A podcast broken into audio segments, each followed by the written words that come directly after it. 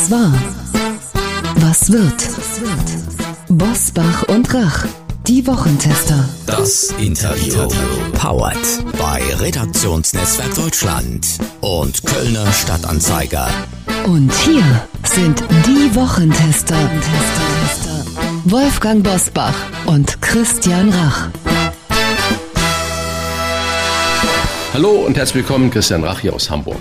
Hallo auch von Wolfgang Bosbach aus Bergisch Gladbach. Sie hören eine Interviewfolge der Wochentester mit RTL Gründungsgeschäftsführer Prof. Dr. Helmut Thoma. Wie er zum aktuellen RTL-Programm steht und wie er die Zukunft des Fernsehens sieht. Jetzt in dieser Folge. Heute zu Gast bei den Wochentestern Professor Dr. Helmut Thoma.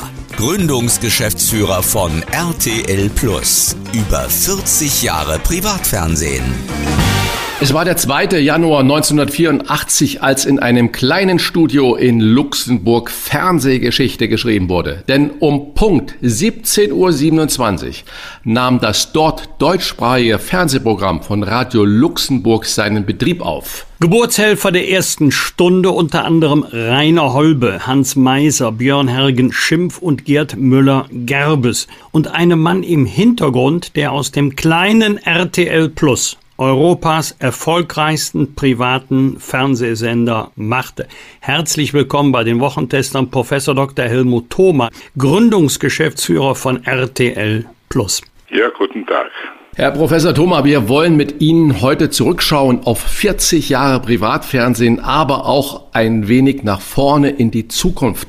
Schaut, wenn ich Sie mal so betiteln darf, Mr. RTL heute selbst noch Fernseh RTL. Ja, selbstverständlich. Ich meine, das ist das bestimmende Medium und wird es auch immer bleiben. Es wird sich weiterentwickeln und vielleicht eine neue Dimension noch gewinnen, darüber können wir ja später sprechen. Ich meine, es ist ganz einfach so, dass das Bild und Ton den Menschen das angemessenste sind. Also darin lebt er ja und äh, das wird, wird wahrscheinlich nie komplett weg sein, ob das jetzt Fernsehen heißt oder Streaming oder was immer. Es ist Bild und Ton. RTL hat vor einigen Tagen seinen 40. Geburtstag mit einer Quizshow gefeiert. Auffällig, dass mit Moderatoren wie Sonja Zietlow, Ilka Bessin und Günther Jauch gefeiert wurde, nicht mit Rainer Holbe, Uli Potowski oder Matthias Krings. Hat der Sender seine Wurzeln gekappt? Ja, vollkommen. Also ich meine, das muss, muss man ja auch sehen, alles was, was entsteht, vergeht auch wieder. Ich meine, RTL wird es weitergeben, aber äh, in der Form sicher nicht mehr. Das war eine einmalige Möglichkeit, die auch durch eine besondere Konstellation entstanden ist. Ich konnte den Sender faktisch von der Gründung an bis, sagen wir, 96, 97 äh, ziemlich allein führen. Äh, Bertelsmann hatte da nichts zu reden und die Luxemburger haben mich gelassen, weil sie ganz einfach überzeugt waren, man kann nur sowas nur führen, wenn man jemanden hat, der sozusagen eine, Vision oder jedenfalls eine Vorstellung hat davon, was damit erreichen möchte und das ist mir gelungen, muss ich im Nachhinein sagen. Das war von vornherein gar nicht so klar, aber es ist gelungen. Erfrischend anders war zum Start in den 80er Jahren ihr Motto, teils aus der Not geboren, weil sie noch keine teuren Filmrechte wie zum Beispiel Sat 1 besaßen. Zu einem großen Teil war das aber auch der Anspruch eines Programms, das aus dem legendären Radio Luxemburg hervorgegangen ist. Ich bin Saarländer und wir haben natürlich Radio Luxemburg und das französische Programm gehört, aber Radio Luxemburg war ganz weit vorne. Vermissen Sie diese Anarchie von damals im Fernsehen von heute?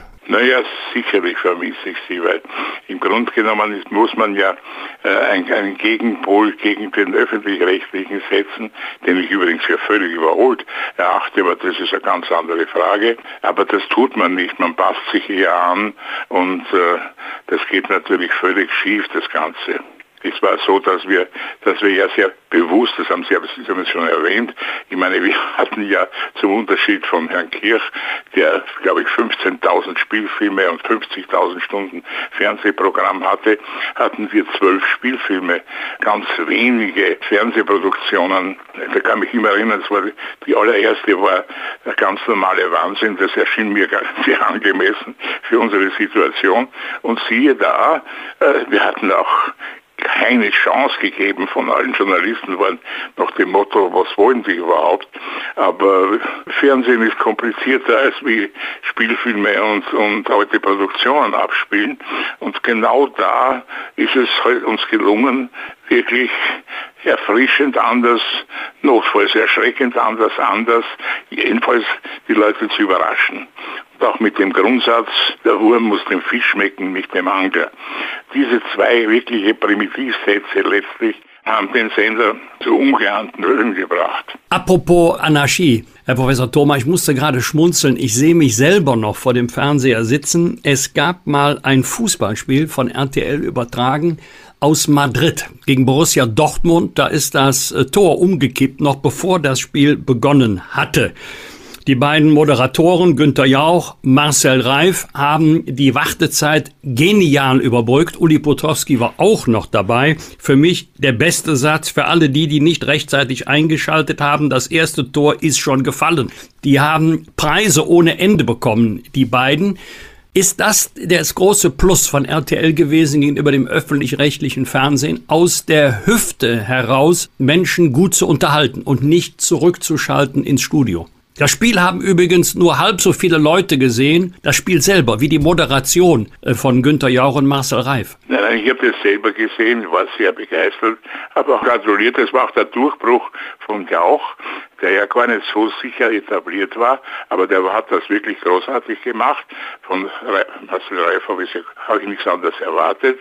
Und Podolski war ja sozusagen ein, ein Endkämpfer der ersten Stunde.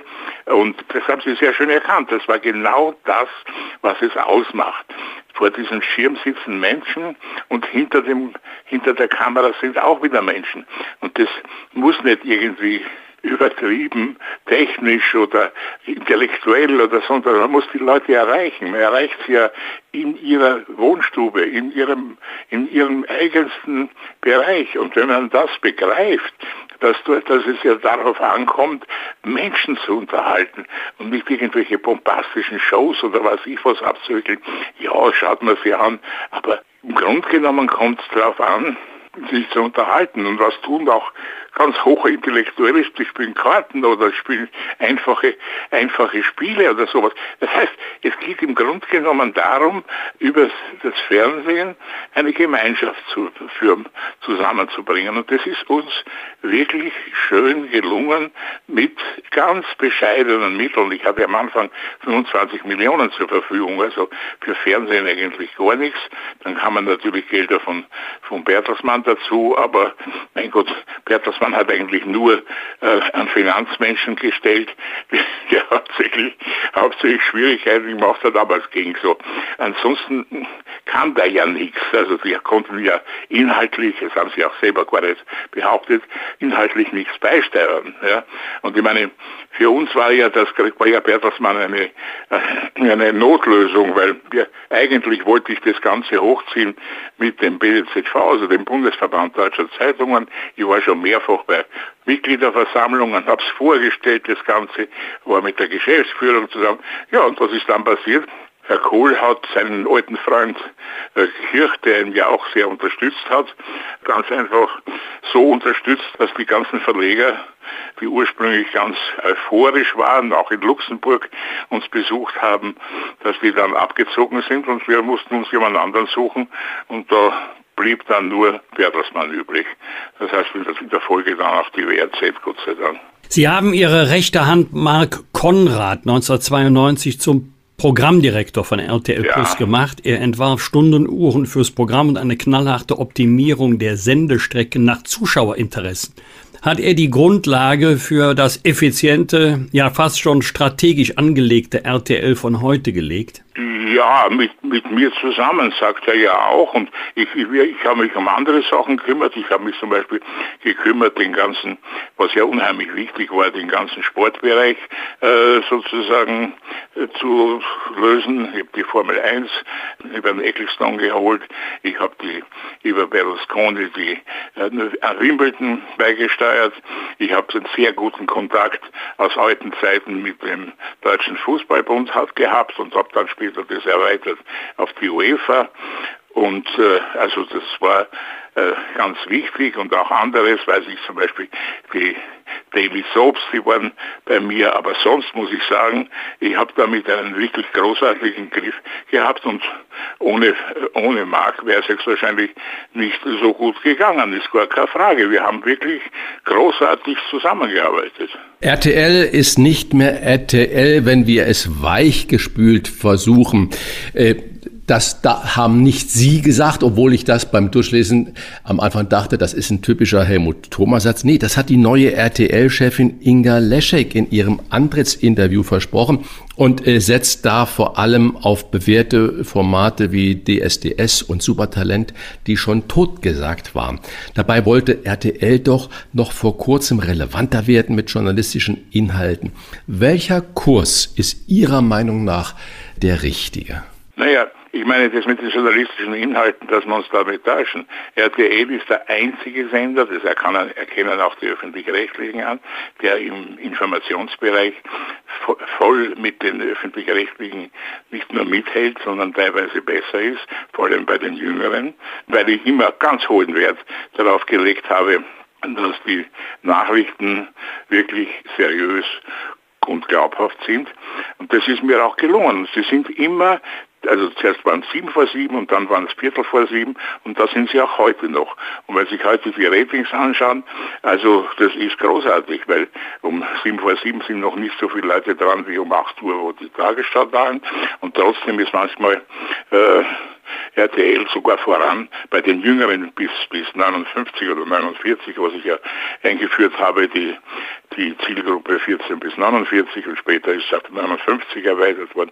Ich meine, es sind ja faktisch so, dass die öffentlich-rechtlichen eher im, im alten Bereich sozusagen ganz stark sind, aber die Privaten, ja leider ist auch das ziemlich verloren gegangen, aber früher war es halt so, dass da äh, die, die Jungen faktisch ausschließlich bei den Privaten und wir vor allem bei RTL waren.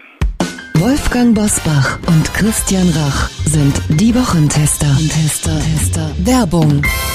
Liebe Hörerinnen und Hörer der Wochentester, heute gibt es aufregende Neuigkeiten für alle, die nicht nur Stil, sondern auch Umweltbewusstsein schätzen. Christian, ich habe gehört, unser Partner Trigema hat etwas ganz Spannendes für uns. Das ist absolut richtig, Wolfgang. Trigema setzt wieder einmal Maßstäbe in Sachen Nachhaltigkeit. Wir dürfen Ihnen heute das erste Trigema-Produkt präsentieren, das mit der RCO 100 Technologie hergestellt wurde. Das bedeutet zu 100 Prozent aus recycelter Baumwolle. Das klingt faszinierend. Recycelte Baumwolle bringt ja einige umweltfreundliche Vorteile mit sich. Was macht dieses T-Shirt so besonders? Nun, abgesehen davon, dass es natürlich stylisch und bequem ist, setzt Trigema hier ein echtes Statement für die Umwelt. Die Verwendung von recycelter Baumwolle minimiert den Ressourcenverbrauch erheblich und das ist ja heute wichtiger denn je. Das ist wirklich beeindruckend. Ich meine, Trigema produziert ohnehin schon zu 100 Prozent in Deutschland. Ein großer Teil der Nachhaltigkeit kommt durch die kurzen Transportwege. Und jetzt legen Sie nochmal eine Schippe drauf. Ich nehme an, es ist genauso angenehm zu tragen wie herkömmliche Baumwolle auch. Exakt, Trigema hat es nämlich geschafft, Nachhaltigkeit und Komfort perfekt zu vereinen. Aber das ist noch nicht alles, Wolfgang. Exklusiv für die Hörer der Wochentester gibt es ein fantastisches Angebot. Ganz genau, mit dem Code Wochentester10 erhalten alle Hörerinnen und Hörer satte 10% Rabatt auf ihren gesamten Einkauf im Trigema Online-Shop. Und als kleines Geschenk gibt es den Versand innerhalb Deutschlands kostenlos dazu. Dieser ist durch CO2-Kompensation klimaneutral. Toll, das ist wirklich alles gut durchdacht. Nachhaltige Mode, die nicht nur umweltfreundlich ist, sondern auch noch bezahlbar.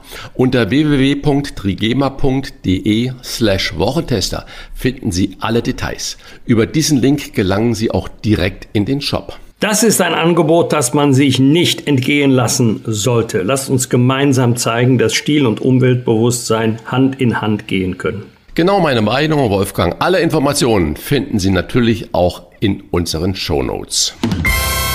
Bei welchem Teil des RTL-Programms von heute denken Sie, guck mal, das ist mein Baby, dafür habe ich den Geburtshelfer gespielt und es ist groß, erwachsen geworden und funktioniert immer noch? Naja, man sich zum Beispiel anschauen, die, die täglichen äh, Soaps, die ja faktisch das Rückgrat des Senders sind.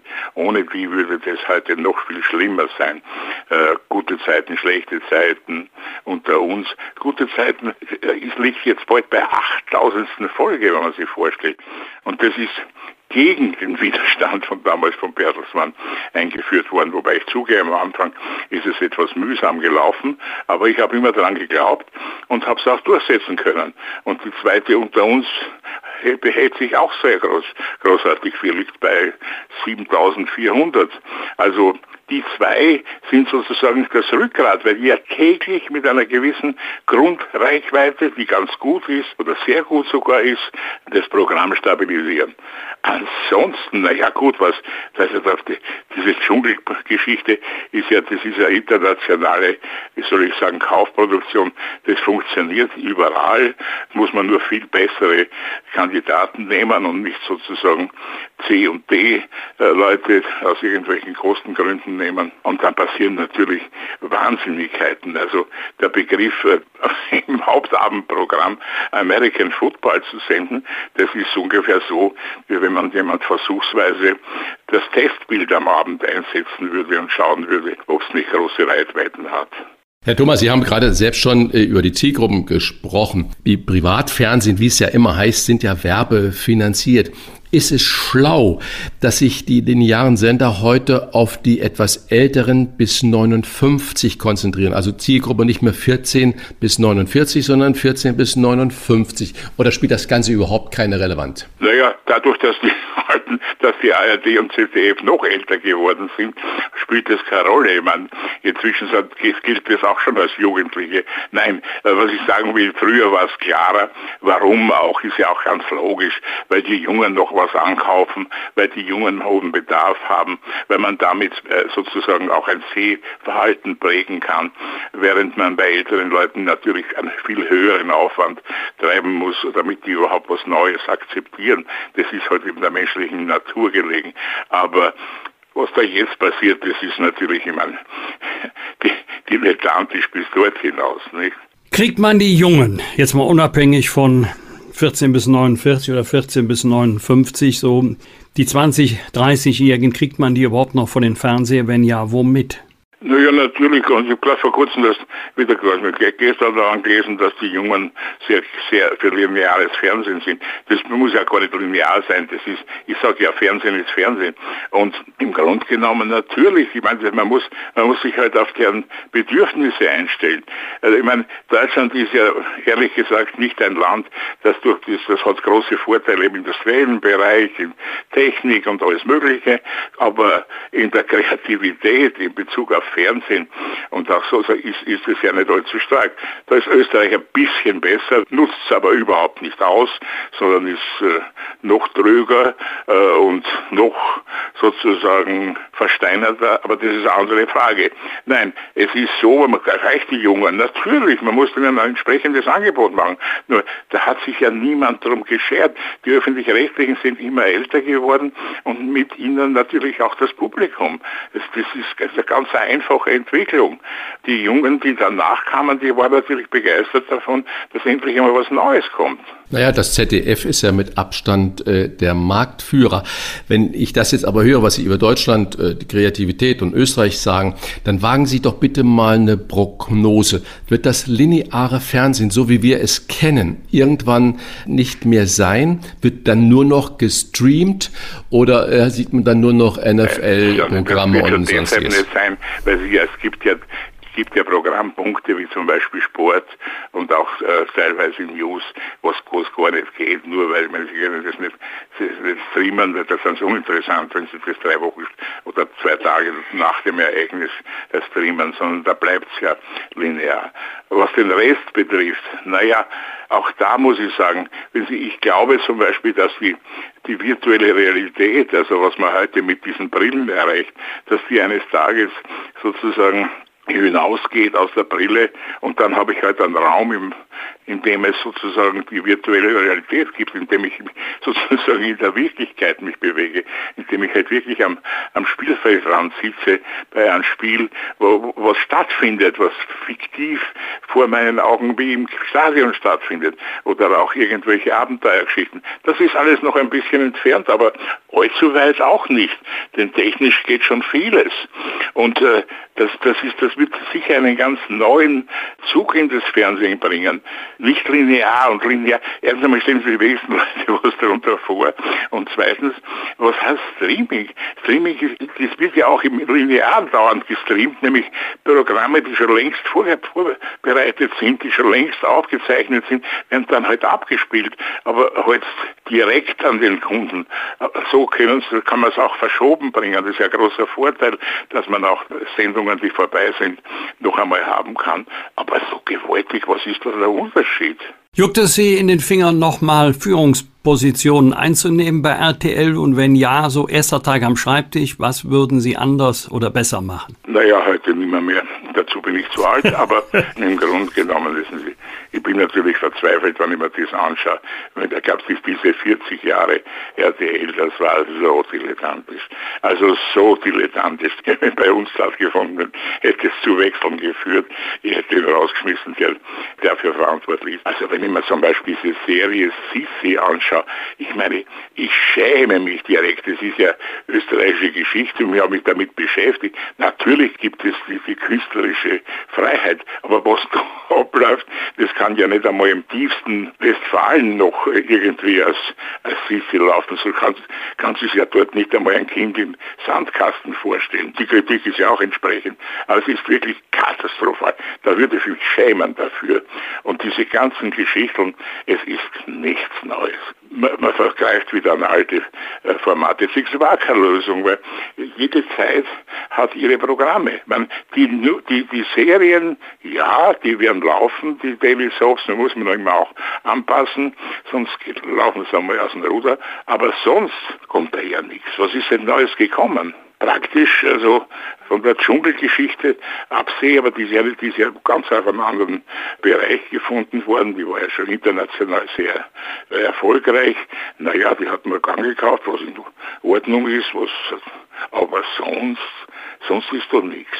Das klingt ja nach richtigem Charme mit den Füßen, Herr Professor Thoma, wenn ich das so höre.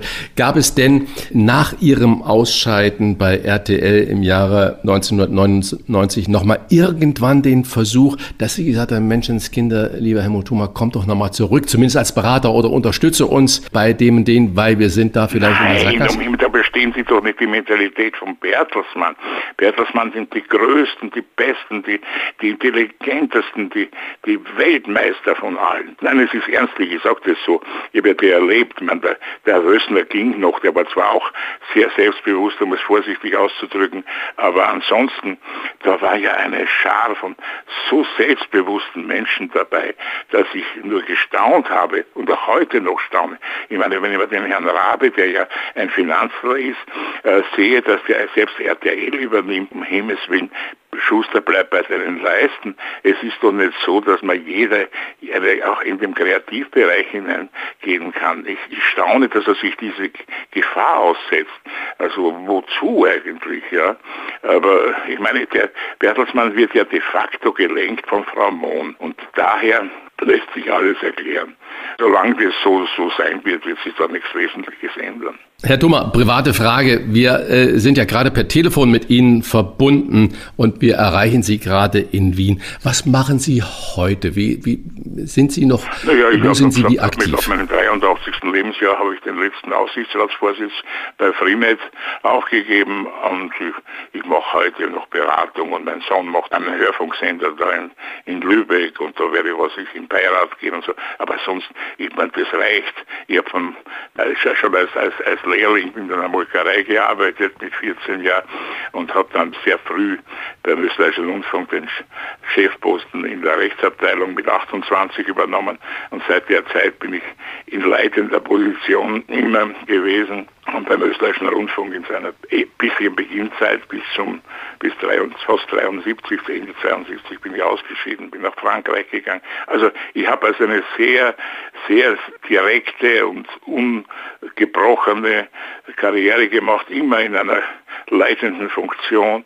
Ich habe Verschiedenes aufgebaut. Also es reicht auch irgendwann einmal, weil mit, mit 83 kann man dann etwas leichter angehen. Und ich lebe, ich lebe an sich in Luxemburg. Ich bin jetzt, ich bin natürlich öfters in Wien, sehr gerne auch, weil es ja meine Heimatstadt ist. Aber meine Frau ist Luxemburgerin und ich finde Luxemburg fantastisch, weil es wirklich übersichtlich ist und sehr erfolgreich. Das reichste Land der Welt. Man lebt so ganz gut dort. Das sei Ihnen gegönnt. Er ist kein Mann, der gerne um den heißen Preis herumredet. Das hat man damals bei RTL Plus gemerkt, aber auch heute in diesem Gespräch. Wir bedanken uns für diesen Rückblick auf 40 Jahre Fernsehgeschichte und auch Ausblick bei Professor Dr. Helmut Thoma, dem Gründungsvater von RTL. Gerne. Danke. Herzlichen Dank, Danke. Herr Thoma. Danke. Bosbach und Rach. Im Internet diewochentester.de das waren die Wochentester, das Interview mit Unterstützung vom Kölner Stadtanzeiger und dem Redaktionsnetzwerk Deutschland. Wenn Sie Kritik, Lob oder einfach nur eine Anregung für unseren Podcast haben, schreiben Sie uns auf unserer Internet- und auf unserer Facebook-Seite. Fragen gerne per Mail an kontakt.diewochentester.de. Und wenn Sie uns auf einer der Podcast-Plattformen abonnieren und Mitglied im Wochentester Club werden, freuen wir uns ganz besonders. Alle Informationen zum Wochentester Club erhalten Sie im Internet auf www.diewochentester.de. Danke für Ihre Zeit. Was war? Was wird? Wolfgang Bosbach und Christian Rach sind die Wochentester. Ein Maßgenau Podcast. Powered bei Redaktionsnetzwerk Deutschland und Kölner Stadtanzeiger.